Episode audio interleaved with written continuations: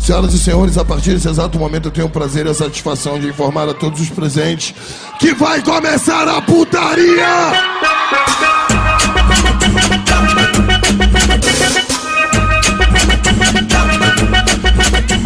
Bem-vindos a mais um Rede Poderosa de Intrigas. Eu sou Patrícia Quartarolo e estou aqui com o Caio Lima.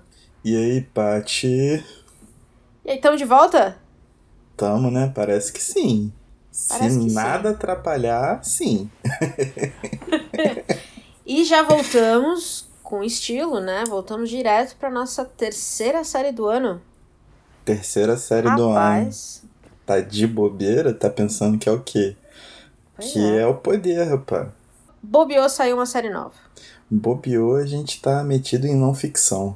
Essa aqui, é, eu diria que talvez, é, junto com a da Lilia, vai ser aquela série muito boa pra gente poder conversar sobre o Brasil daqui a alguns anos. É, é, eu acho que é um é um indicativo de movimentos que obviamente não se repetem, né, por fatores cronológicos, mas que são muito comuns e se renovam aqui na Terra Brasilis, né? Então, tipo, acho que é uma parada que que vale a pena sempre ter, ter em conta, levar em conta. O livro escolhido para essa nossa nova série é O Castelo, A Marcha para a Ditadura, que é a biografia é, do general Castelo Branco, escrita pelo jornalista Lira Neto. É, saiu pela Companhia das- das Letras oficialmente ou originalmente em 2004 e foi relançada em 2019 muito por conta desse contexto brasileiro, é, essa marcha à direita também que a gente teve, né? É, né? É uma marcha direita com um governo mais militarizado do que no- na época da ditadura. Então, é tipo agravante, né? Bem urgente e bem atual. É. Mais atual, talvez, do que em 2004. Exatamente, é exatamente o que eu acho. 2004 claramente lançaram para comemorar, ou comemorar não, né? Para marcar os 50 anos. Foi em 2004? Não, foi 40 anos em 2004. 40 anos, olha isso. Humanas. que bom que você tá aqui. Para os 40 anos do, do golpe, né, de 64. E acho que em 2019 o, o contexto é bem diferente. E a gente não pode parar de falar sobre isso. Então, para quem nunca ouviu nossas séries, a gente vai, é, em quatro episódios durante todo o mês de novembro, é, esmiuçar essa biografia aqui do Lira Neto e contar um pouco para vocês o que é esse livro, o que ele traz e por que, que ele é tão importante nesse momento. Certo, Caio? Certo, e tudo sob uma ótica muito particular, né? Tudo- Muito particular. Tudo dentro de um, de um jeito rede poderosa de intrigas de ser.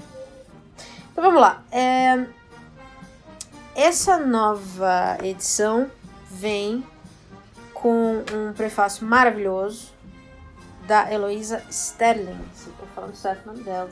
Espero que sim. Porque eu não gosto de passar essa vergonha. Apesar de que, né? Passar vergonha é o nosso esporte preferido, Paty. Fica tranquilo. Stalin. Heloísa Stalin, com A, perdão.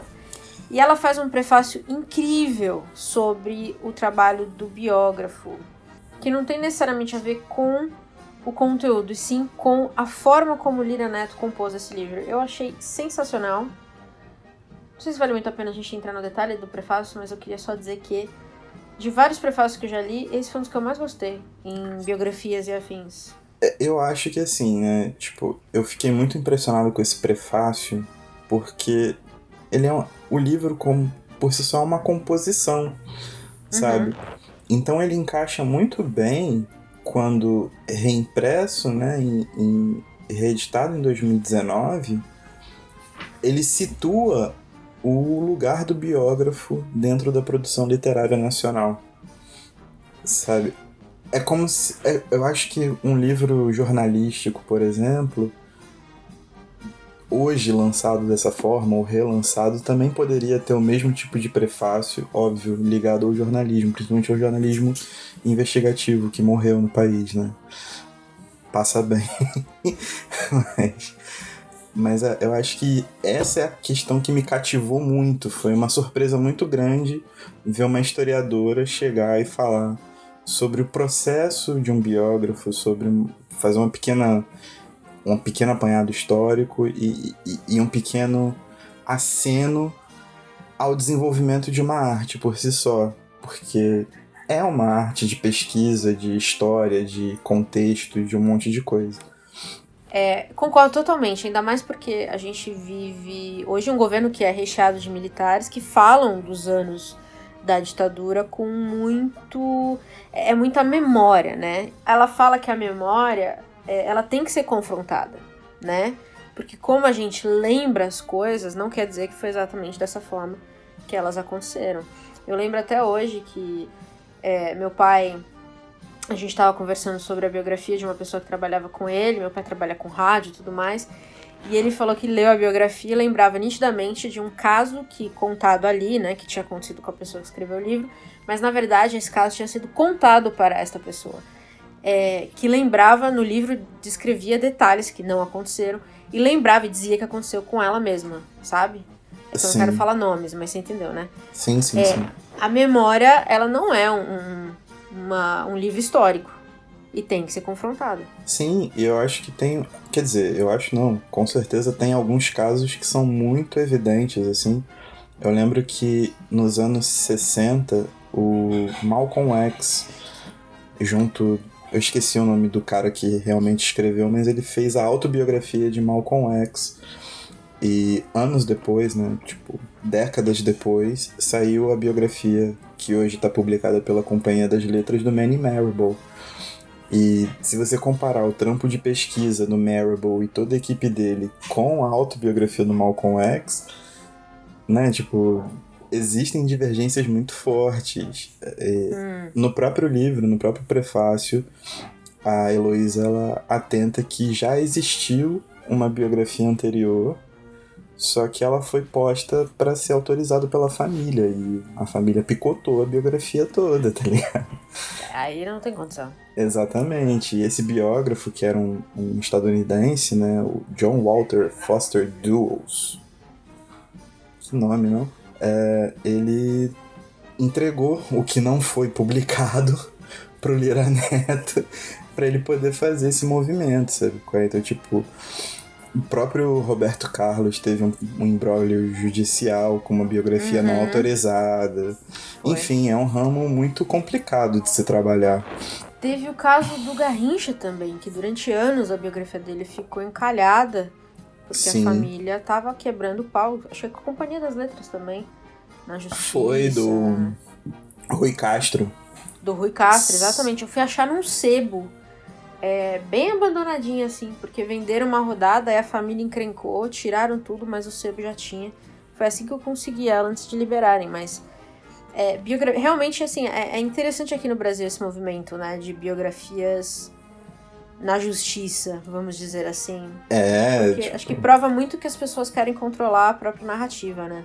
É, existe uma parte jurídica de que se você atenta para uma passagem ambígua ou qualquer coisa, sei lá, tem processo por perjúrio, da, pedem danos morais, difamação, várias paradas assim. É, é, uma, é uma linha bem tênue, né, do biógrafo, assim, para ele caminhar. Uma corda bamba sinistra.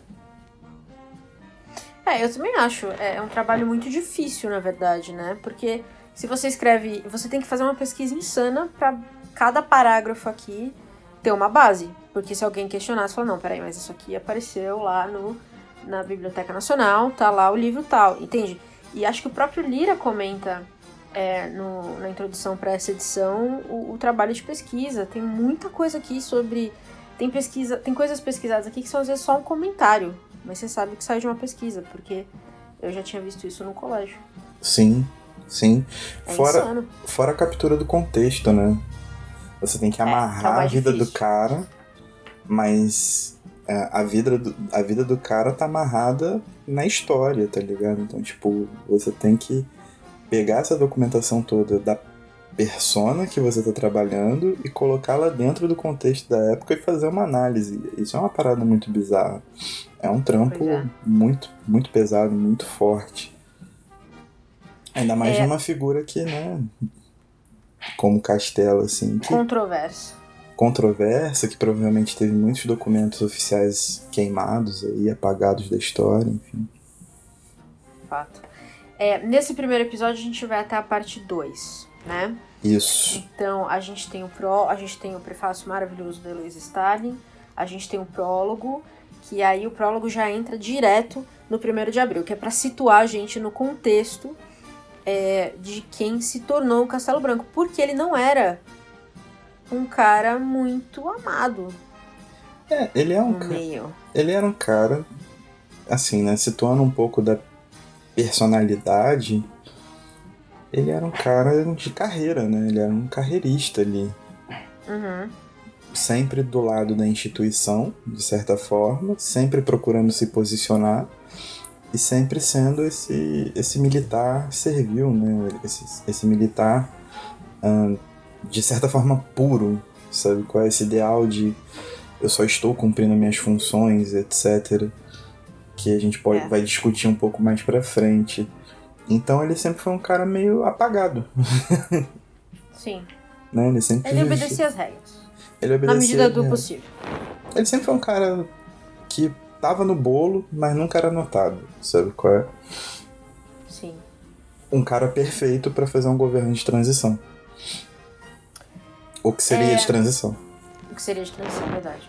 Aqui nessa primeira parte, quando ele dá o contexto do primeiro de, de abril, que foi dia oficial, é, entre aspas, do golpe, é, ele cita o general Olímpio Mourão.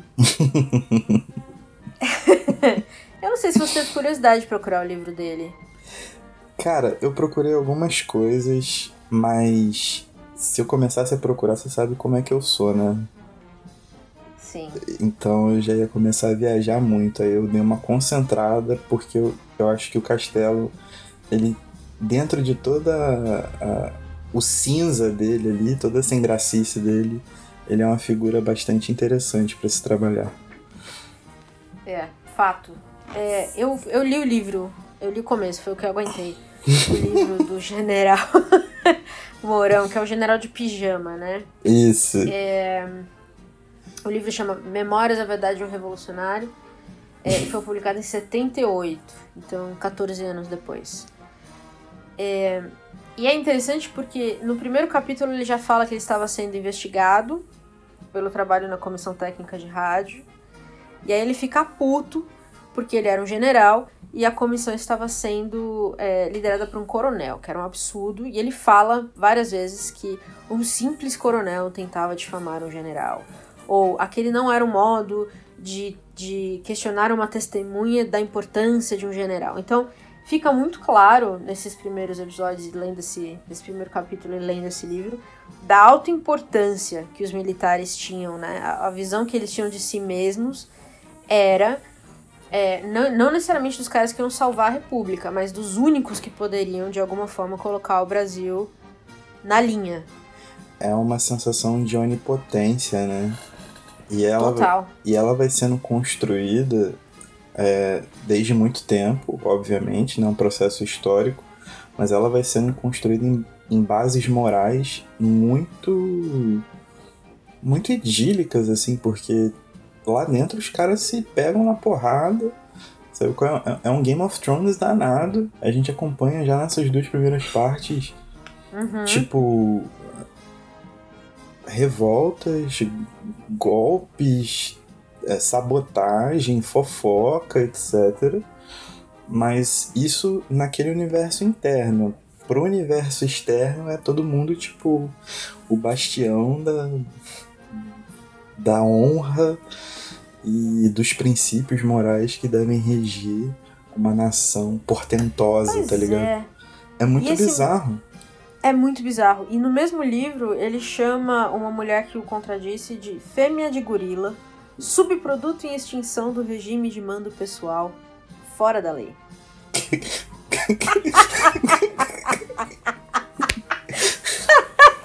um poeta, além de general, também um poeta. Eu achei que você ia gostar.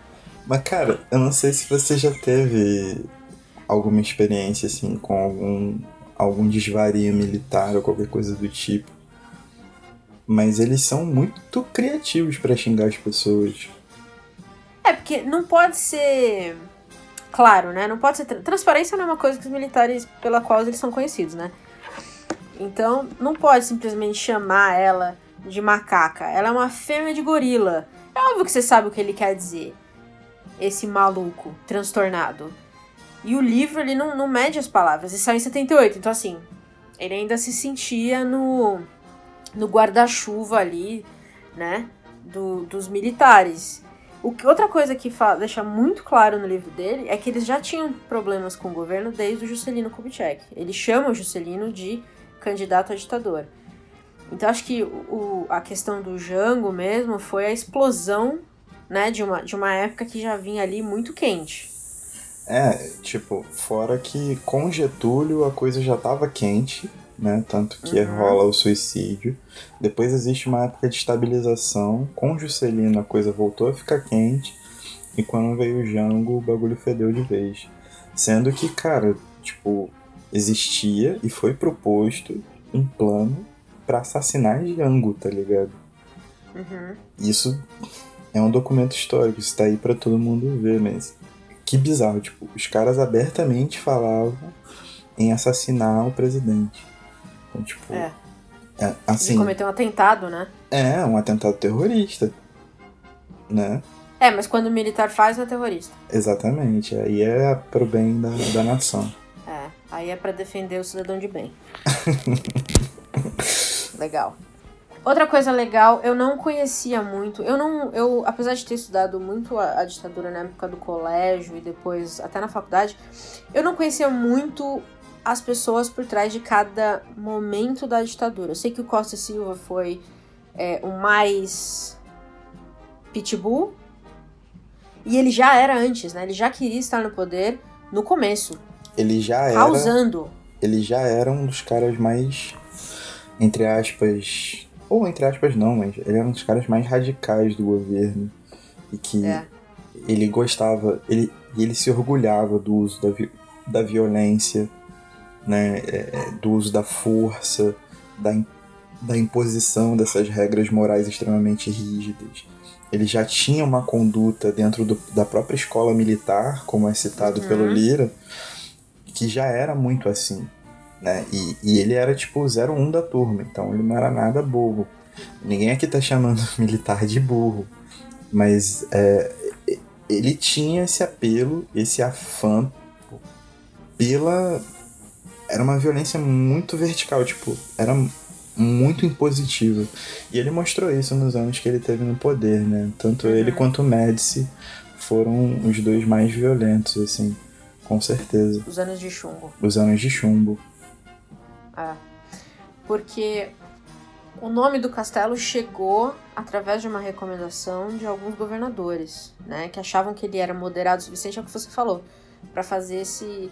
Porque o fato é, as pessoas não queriam, os governadores e os políticos em si, né, não militares políticos, os políticos, não queriam uma ditadura militar é, escancarada. A ideia era que fosse um governo de transição e depois tivesse eleição. Exato. A grande questão era a eliminar o inimigo comunista, né, o inimigo vermelho, para depois poder estabilizar o país segundo uma ordem mais liberal, mais social-democrata, o que quer que seja. Tá uhum. ligado? Então, tipo, os governadores eles acabaram se aliando ao golpe, pensando na proposta de fazer uma coalizão e retornar a um Estado democrático, mas Mano, depois que você toma uma medida extrema, sei lá, qualquer um que assistiu qualquer série de TV sabe disso. Até minha avó que assistiu Irmãos Coragem sabe. Depois que você toma depois que você rompe um limite, isso tá em Crime e Castigo, Dostoiévski, pega a referência aí.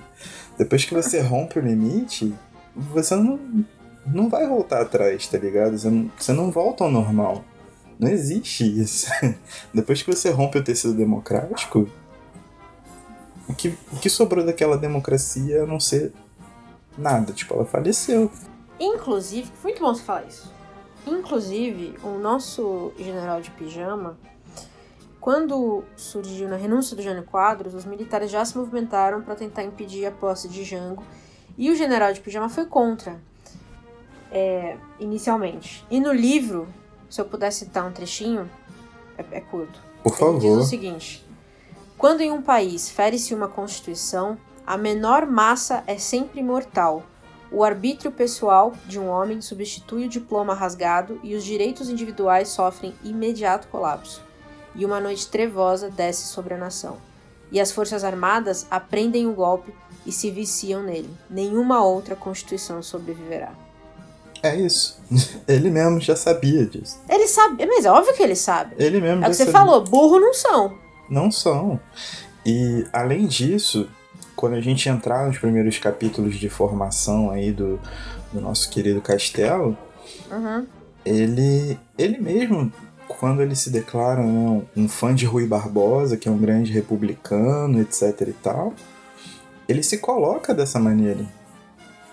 Muitas Um vezes legalista, né? como moralista, como republicano, quando ele faz as, as críticas ao Getúlio como o cronista Y, né, o coronel Y, alguma Uhum. coisa do tipo, é, é, é, ele, ele coloca esse, esse tipo de crítica para você ver como que a- a- as condições socio-históricas e econômicas, etc., elas são extremamente volúveis dentro de pessoas que pregam um senso de moral e ética muito rígidos, né? Parece que não é tão rígido assim. Fato. Uma outra coisa óbvia que a gente também não pode esquecer de mencionar é o papel da imprensa, Sim, fato, fato. né? Inclusive o querido Correio da Manhã, que pedia a cabeça do presidente é, e fechou em, em 74. Fiquei triste. É, a gente sabe que no, no eixo Rio-São Paulo, a imprensa estava tomada, né? De, sendo pró-golpe. Total, total. E existia o. Existia. Começou a existir a TV nos lares mais abastados. E um dos principais programas de auditório, o primeiro programa de auditório do Brasil, né? E, um dos principais à época era justamente do senhor Carlos Lacerda. Caso sério. Um, do- um dos caras mais inflamados da história desse país. Causou Então. bastante, né? Sim, total. E ele foi um dos caras que moldou a opinião pública. Ele era dono de um. Mano, o que a gente pensa sobre, sei lá, Ratinho da Atena, Silvio Santos, qualquer um desses caras, o Carlos Lacerda era tipo uns cinco degraus pra cima, tá ligado?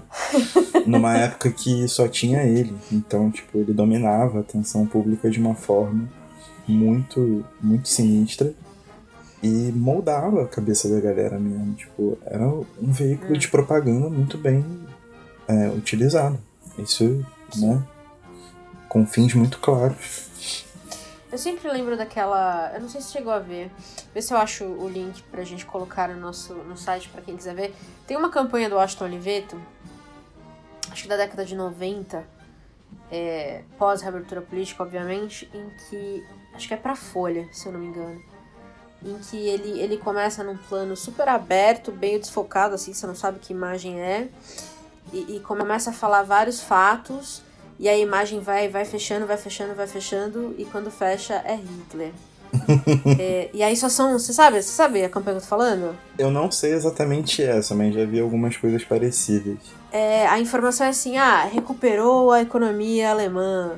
Algumas coisas assim, sabe? E aí é Hitler. E aí a, a frase de impacto é você pode dizer todos os fatos e ainda assim contar uma mentira. Alguma coisa assim. Sim. Que, que é, muito, é muito impactante, principalmente na década de 90, porque a gente saiu, e principalmente vindo da Folha, porque a gente saiu de jornais amordaçados, é, governo controlando toda a informação, censura escancarada e tudo mais. É, e é uma, é uma campanha muito forte, eu vou colocar lá. Coloca Porque eu acho que os assim. militares fazem isso muito bem.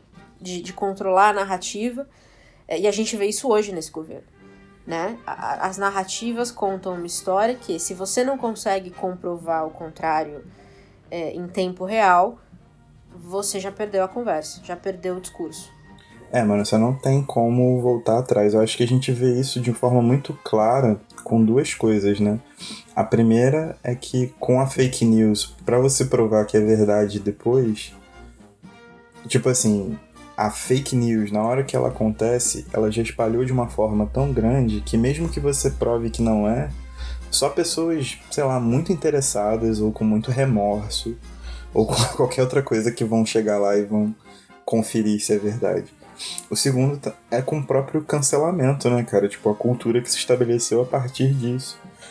Então, por mais que algumas pessoas tenham seu cancelamento merecido, ele é, ele é cada vez mais instantâneo, né, mano? Então, tipo, ele acontece e aquele burburinho fica, e aí a pessoa alguns aprenderam a dar um tempo e voltar, mas nunca volta exatamente com a mesma força, tá ligado? É uma parada muito. É tudo muito estranho. Você tem que fazer todo um remodelamento da sua estratégia e da sua persona para poder voltar a habitar normalmente redes sociais, por exemplo. É uma, uhum. é uma parada muito esquisita, né? É, eu li um artigo outro dia que falava assim que as pessoas tendem, a maioria das pessoas tendem a acreditar na primeira informação que elas recebem e o que vier depois já é desacreditado. E é engraçado porque eu lembro muito da minha mãe, minha mãe tem sempre a mesma história, né? Ela, toda vez que a gente tá no, no carro, no trânsito e para no farol que alguém vem pedir dinheiro, ela sempre fala que não dá. Porque uma vez o pai dela é, ofereceu emprego e a pessoa falou que não queria emprego, queria dinheiro. E aí a gente fala, fala assim, poxa mãe, mas o vô tava vivo ainda? Isso foi há 40 anos. Será que já não mudou? Na cabeça dela, foi ontem. É. Sabe? ela não mudou de opinião até hoje. Mas, cara, esse bagulho é uma doideira. É uma doideira. Tem umas paradas que a gente pega. A gente mesmo. A gente todo desconstruidão do jeito que a gente é. A gente guarda umas paradas assim, tipo uns ensinamentos desse, ou umas primeiras impressões assim de algumas coisas, tá ligado? Pode ser bobeira, tipo. E o pior, né? Você começa a construir todo um, um, um grupo de, de valores em cima disso. Exatamente. A gente começa a estabelecer vários preconceitos esdrúxulos, né? Tipo, é uma parada é. bem bizarra. Depois de nos contar um pouquinho o contexto de como Castelo Branco efetivamente foi escolhido para ser esse primeiro general da ditadura, né, desse ano, desse momento de transição, ele começa a contar um pouquinho sobre. A, ele volta para contar a história, né? E basicamente a linha familiar do Castelo Branco é a história do Brasil. É, cara, duas coisas que eu gostaria de observar sobre esse começo da história que eu acho que dão pano pra manga. A primeira é o mito de origem da família.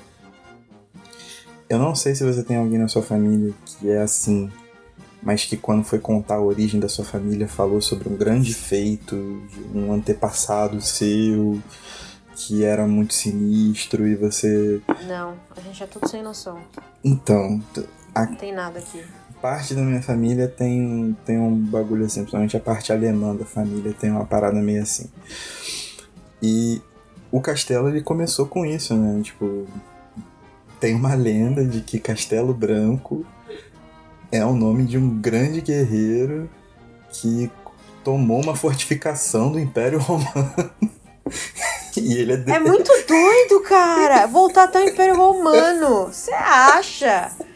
Puta que pariu, é verdade. E o nome descendeu dessa parada e foi ficando, tipo, o nome do cara era Castelo e o castelo era branco.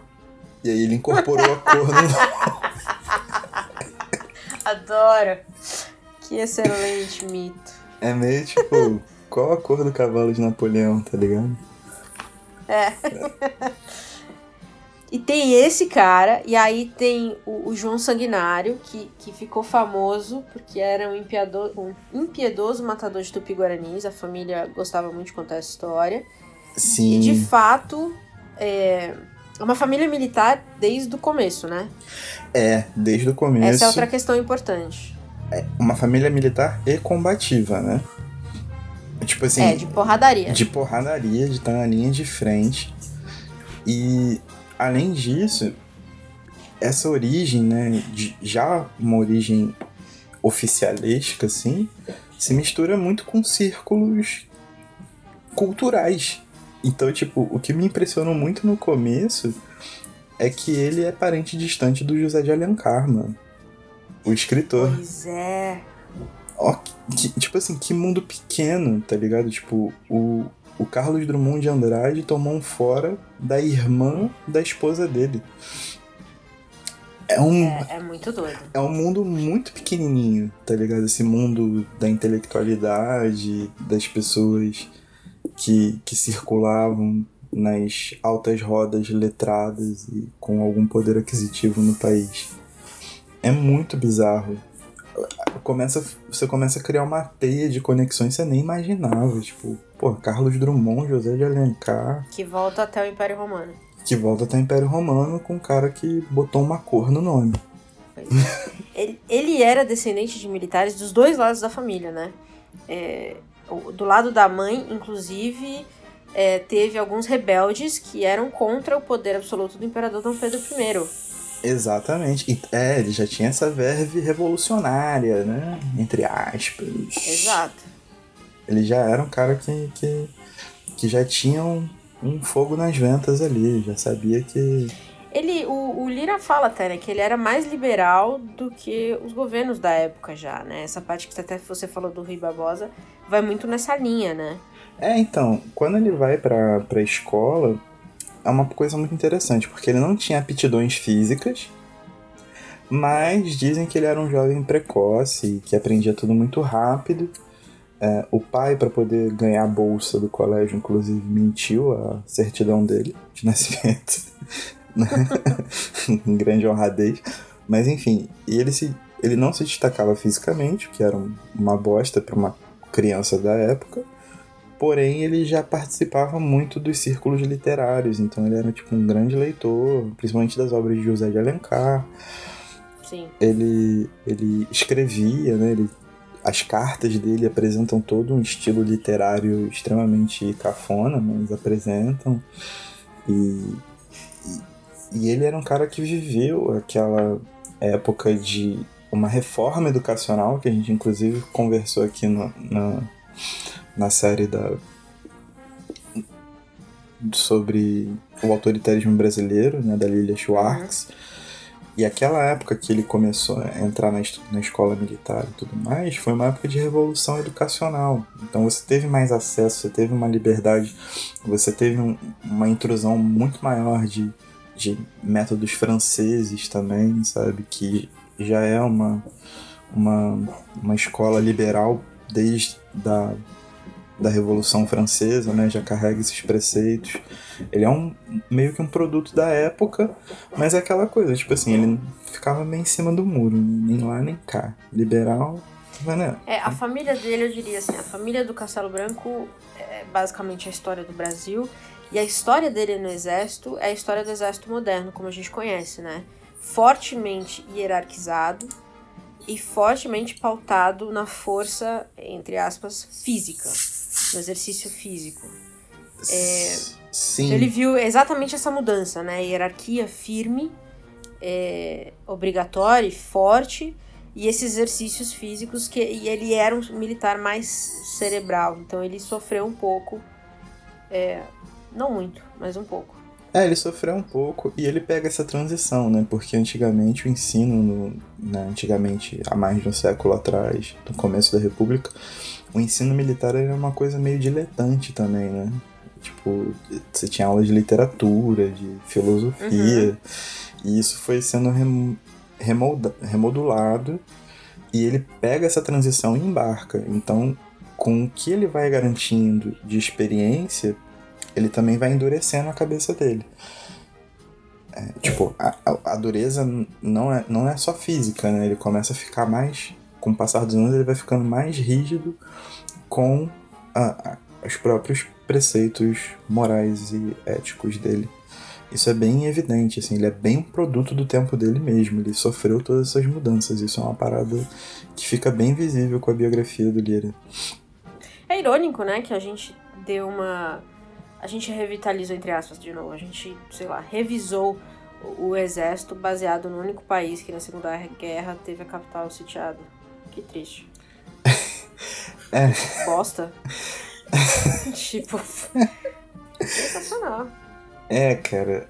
Tipo, e o pior de tudo, né? Que quando os franceses começaram a integrar a filosofia das Forças Armadas, em 1930, 1930 e pouco, quando isso começou a acontecer, eles deram as armas e equipamentos que eles usaram na Primeira Guerra, tava tudo quebrado. Não, assim, a gente sempre recebeu lixo dos mano.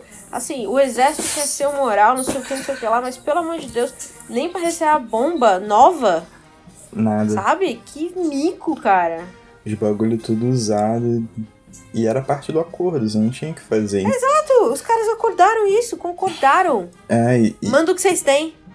em troca, tipo, em troca o que ele passou foi uma experiência de alguns anos, acho que dois anos, treinando na França, né, junto com uma turma que foi. Mas é aquela mesma coisa, tipo, é o mesmo círculo que se repete da, É. década, da década de 10 até a década de 60, quando o golpe acontece. São os mesmos nomes que circulam, são as mesmas picuinhas, são as mesmas inimizades, são as mesmas brigas. O que muda são as conjunturas, mas as pessoas são as mesmas. O, o círculo, é- ele é muito pequeno. Ele é, ele é ínfimo, tá ligado? Eu acho que o único personagem que destoa, dizer, não é o único, né? Mas o principal personagem que des- destoa nessa, nessa brigaiada toda é o Prestes, né? Sim. Porque ele toma um caminho completamente contrário também, tipo, 01 da turma, né? Melhor aluno, cara mais inteligente, mas ele toma um caminho completamente contrário e sai dessa lógica ah, de, de, de, de cumprimento de regra, de valores morais, de, de um respaldo inerente às Forças Armadas, né? essa onipotência e etc. Mas fora isso, são os mesmos personagens o tempo inteiro. Rodando em picuinhas muito engraçadas, inclusive, né? Um zoa o outro porque o, o outro não É sabe muito dirigir. ego, né? É muito ego. Tipo, a picuinha acontece, o maluco fica com raiva porque não sabe dirigir e foi zoado. É, é muito bizarro isso. É muito criança, tá ligado? Sim. É, você comentou há um tempinho a questão de quando ele escreveu alguns artigos contra é, a Revolução Tenentista, né? Ele assinava como Coronel Y, Isso. é, anonimamente, obviamente, criticando muito forte a, questão de ele achava que os valores da caserna que, que tinham desmoralizado completamente o exército. É, o que de certa forma era verdade. Sim. E ele foi um crítico muito árduo, né, dessa época. Ele foi um crítico muito árduo. Ele se colocou numa posição muito arriscada, porque houve uma cisão ent- Hum. entre, entre grupos, né? E ele inclusive, ele, inclusive, foi preso por, por um tempo, porque acharam que ele estava né, aliado a- aos tenentes por ele ter prestado solidariedade. Depois comprovou-se que nada aconteceu e logo depois ele já foi promovido também. Tipo, fiz nada, foi promovido. Mas É, em cinco dias, assim, o cara dias, três é, patentes, um é. negócio bizarro. Exatamente. Mas é, ele sempre teve essa cabeça muito fora de qualquer coisa que não fosse, nesse princípio, a pureza do exercício da função. Então ele tinha uma postura muito servil. Uhum. Sempre teve uma postura muito servil a ponto de colocar o exército na frente dos filhos. Né? Ele coloca numa carta que primeiro na vida Sim. dele era a Argentina, a esposa, depois o exército e depois os filhos. Então ele tinha essa, essa mentalidade e falhou né, no enquadro que ele tinha para dar no Prestes, na coluna Prestes. Ele falhou miseravelmente, foi desmoralizado. Sim. É, ele era, um- ele era um oficial medíocre, né? No- na, na arte de, de guerra e tudo mais, podemos dizer, acho. Cara, Mas até agora.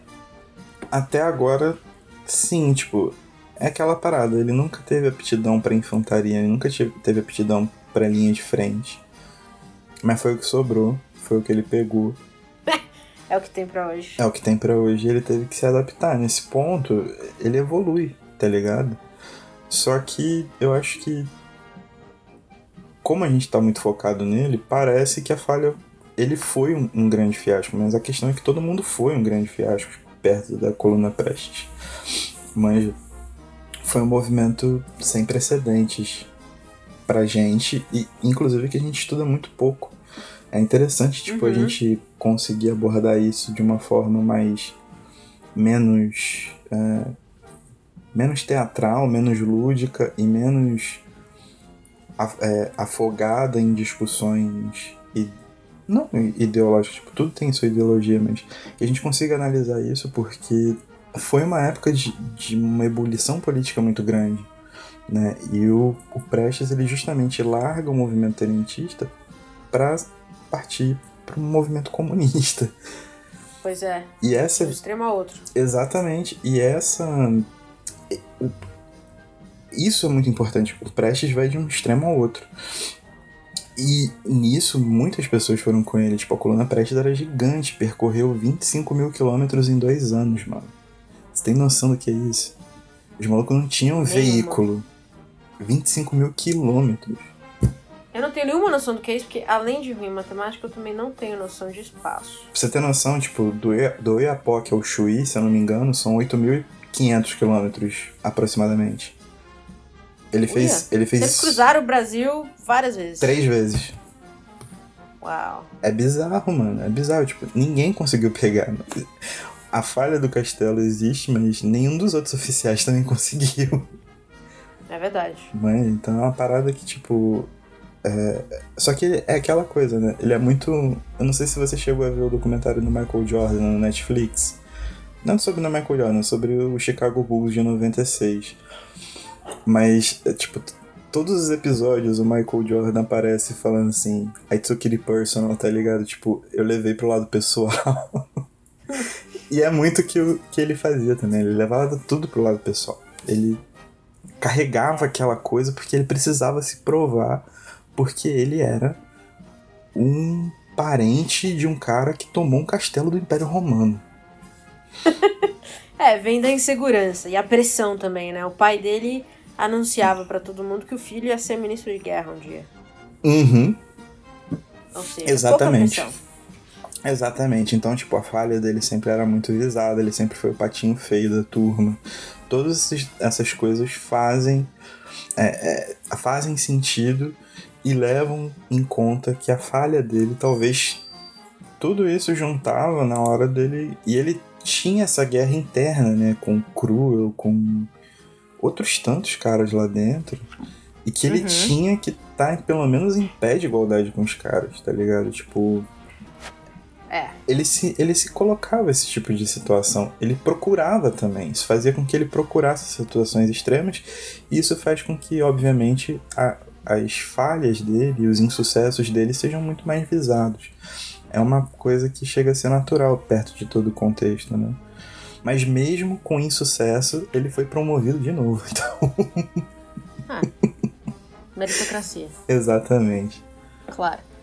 É, acho que dessa primeira parte, primeira e segunda parte, né, que a gente, que a gente leu para esse primeiro episódio, o que fica muito claro para mim é que ele era um, um militar inteligente, mais mediano, no, no grande esquema das coisas. E ele também era contra os militares na política. E ele deixou isso muito claro durante os anos que ele escreveu, ou durante o tempo que ele escreveu como Coronel Y, que ele criticava os militares que estavam se debandando para a política sem tirar a fada. Sim, sim, sim. Né?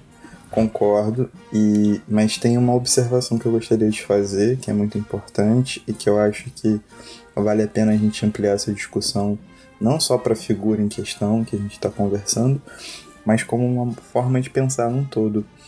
Ele, como Coronel Y, quando publicava, ele não. ele criticava né, os militares na política, etc. Uhum. Mas as críticas dele ao comunismo eram muito mais ferrenhas e combativas que ao integralismo. Hum, né, o movimento sim. integralista, que é o fascismo brasileiro, né, tem a saudação com a Naue, a gente está vendo isso hoje em dia, não está muito longe da gente, né, representado pelo Sigma, etc. É, isso é muito importante notar porque quando a gente vai falar sobre, sobre fascismo, né?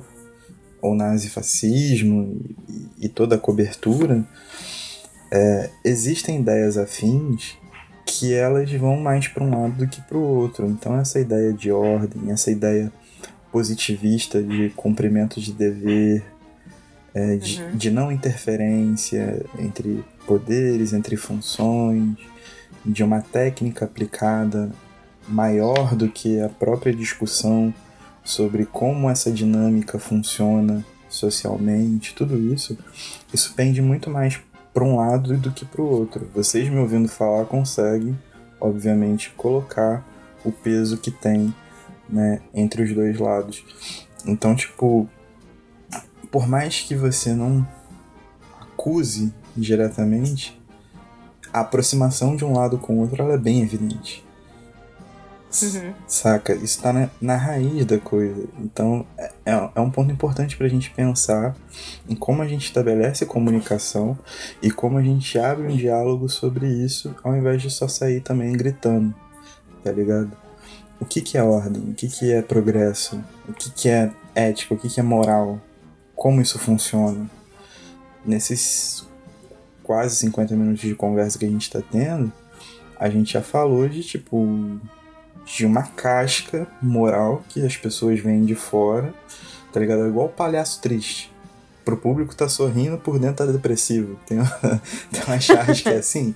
Então, é a mesma coisa, tá ligado? Tipo, por pra fora você tem uma casca de moral, de ordem, de servir, de várias paradas. Pra dentro. Tá isso... podre. Exatamente. Você tá sob preceitos muito frágeis tá ligado? Será que, será que essa, esse apelo patriótico, essa, esse desenvolvimento a qualquer custo, né, uma nova, um novo processo de colonização de, de povos originários, né, de, de, de, dos próprios negros que vieram para cá e têm seus descendentes tiveram seus descendentes escravizados, né, que não, não tiveram mesmo acesso à educação, etc. Tudo isso, será que isso tipo é a ordem? Será que isso não está incutido dentro do discurso? Essa é a grande questão que, que eu acho que abre um diálogo. E é nesse ponto, como Coronel Y, que eu acho que ele endurece de vez. Tá ligado? Uhum. Mesmo com o discurso dele querendo apontar a questão idônea, a questão positivista mesmo, no pior sentido da palavra de um militar de alta patente, é, o discurso, tipo, por dentro você já vê que ele tava se coçando, tá ligado? Ele já tinha optado, ele já tinha feito as suas, as suas peripécias ideológicas também, tá ligado? Então, tipo, é, esse ponto eu acho muito grave nessa primeira parte, assim, eu acho que é um ponto chave. para mim é um ponto totalmente chave. É o que eu imagino que o Lira vai explorar um pouco agora nas próximas partes também, né? Que onde a gente vai ver que, como é que ele é, volta desse treinamento na França e o Brasil já é outro país, né? É, ele volta com o. Podemos dizer, o, o golpe de, de, de Getúlio, né? Uhum. O Getúlio aderindo ao movimento tenentista, então muitos dos caras que estavam presos, que foram torturados. E no Brasil existiam campos de concentração gravíssimos. Um é na Ilha Maldita, no Espírito Santo. Tinha um outro campo ainda pior no Oiapoque, tipo, completamente ermo. E esses caras voltam, são promovidos, ascendem a cargos políticos também, tá ligado? É, é a rede de proteção. Quando a gente fala em poder a gente fala em aparelhamento de Estado, não tem jeito, não existe esse bagulho de Estado que não, não se aparelha. Hum. Isso aí é conversa pra boi dormir, só pessoas muito inocentes acreditam nisso. Se você tá ouvindo e você acredita, você é inocente. Mas é, é tipo, ele já volta com outro contexto total e com o Getúlio batendo martelo, mano. Aí a gente entra na correria master. É. Muito bom. Então, nas próximas partes, nas próximas, no próximo episódio, na verdade, a gente vai falar um pouco mais dessa parte é, de Getúlio. Mas eu não queria encerrar este primeiro episódio sem te fazer uma pergunta. Esse é o primeiro livro do Lira Neto que você lê? É, pior que é o primeiro. O meu também. E, e o que, que você achou? Cara. Até agora. Eu acho que o estilo dele é muito fluido. Uhum. Ele é um cara que ele soube dividir bem, então os capítulos eles não são muito longos. Uhum. E ele é dividido meio que em um capítulo tem mais ou menos 10, 12 páginas em média. E ele é dividido em partes, então você consegue ter pausas para raciocinar, inclusive para pesquisar. Uhum. Eu acho isso muito importante. É, tem uma linha cronológica muito clara. E Uhum. mesmo quando ele tem que usar né, o recurso que a Heloísa fala no, no prefácio, que é você. É tipo um. Como é que ela chama aqui? Eu anotei. Que é a imaginação do possível, que é quando você reúne o contexto e você tenta criar a situação quando você carece de algum documento oficial explícito sobre aquilo, né? Ou, ou quando você recria um ambiente de uma tomada de decisão muito importante, etc. É, ele faz isso com, com uma honestidade muito grande. Então eu achei, Uhum. eu achei um trabalho muito limpo, sabe? Tipo, um, um trabalho que facilita a vida do leitor, ele não subestima o leitor em momento algum. É um trabalho de fôlego, mas ele te permite respirar. E ele faz muito bem o uso dos artifícios que a Heloísa posiciona no começo. Então você entra na biografia sabendo qual é o trabalho dele e você acompanha a evolução desse trabalho. Eu achei isso maravilhoso. Eu nunca tinha pegado uma biografia assim. É, eu gosto muito de biografias e, e- e eu concordo com tudo que você falou. Inclusive, achei essa coisa da timeline perfeita e, e muito acertada de colocar numa linha do tempo contínua. Que esse é um problema que eu tenho com alguns livros que querem ir voltar, ir voltar, ir voltar, e aí acaba ficando confuso. É, e eu também, ah, pelo menos de novo, né? Tô julgando pela primeira parte, a gente pode todo episódio comentar um pouco mais sobre isso, mas eu sinto que o livro não, não parece querer convencer a gente de nada. É, os fatos estão aqui, estão colocados, e aí tem a pesquisa que corrobora. É, eu não sinto que eu tô, que eu tô tentando. A gente conversou um pouco, né, sobre o meu medo de da humanização de um ditador. É, mas de fato, eu acho que o, o Lira está conduzindo isso muito bem. Posso mudar de ideia no futuro, né? Já aconteceu antes, como quem ouve nossa série sabe. Mas eu acho que esse é um começo muito, muito sólido. E, e eu li essas primeiras páginas, essas primeiras partes, muito rápido. Porque é o que você falou, acho que a divisão é bem feita e a construção da história é muito bem feita. O Lira é um bom contador de história. E isso faz a diferença, eu acho. Sim, e ele tem umas tiradas muito boas, assim, umas tiradas de quem realmente mergulhou, né? Uhum. Quando ele termina o, o prólogo, tem uma frase que define o, o Castelo Branco que é a melhor possível, que ele fala que, tipo, o sujeito escolhido foi um sujeito completamente anti-bossa nova. Quando a gente reco- recompõe todo o cenário, né, 1964, a boemia do Rio, toda essa questão, tipo, você fatalmente entende a figura do Castelo Branco. E é uma frase. Sacou? Pois uma é. frase simples, não tem nenhum recurso, nenhum ardil super elaborado. Ele consegue sintetizar muito bem, ele, dá, ele tem uns punches, ele também tem os momentos que ele joga uns causos mais bem-humorados, como a questão do carro, por exemplo, que Exatamente. além do alívio cômico, também oferece traços da personalidade, sabe? É, a obsessão dele pela Argentina, as cartas de amor que ele escrevia sem, tipo, nem ter encontrado a mulher direito, sabe qual é? Tudo isso faz um... Concordo. Cria o o contexto, né? Deixa a gente mais dentro, deixa a gente mais com mais nuances para explorar. Eu acho isso muito, muito maneiro. Ainda mais maneiro de uma pessoa que é tão cinza, né? Tão anti-bossa nova, assim, tão, tão careta. Pois é. Pois é, eu tô, eu tô animada pro resto. Pro, pro resto do livro e pros próximos episódios. Acho que a gente vai ter coisas interessantes pra falar. Ah, sim, com certeza. Muito interessantes. Trágicas, mas interessantes. A história do Brasil. Resumiu a história do Brasil. então é isso. Primeiro episódio da nossa nova série. Tá entregue? Tá entregue. E tchau. Tchau.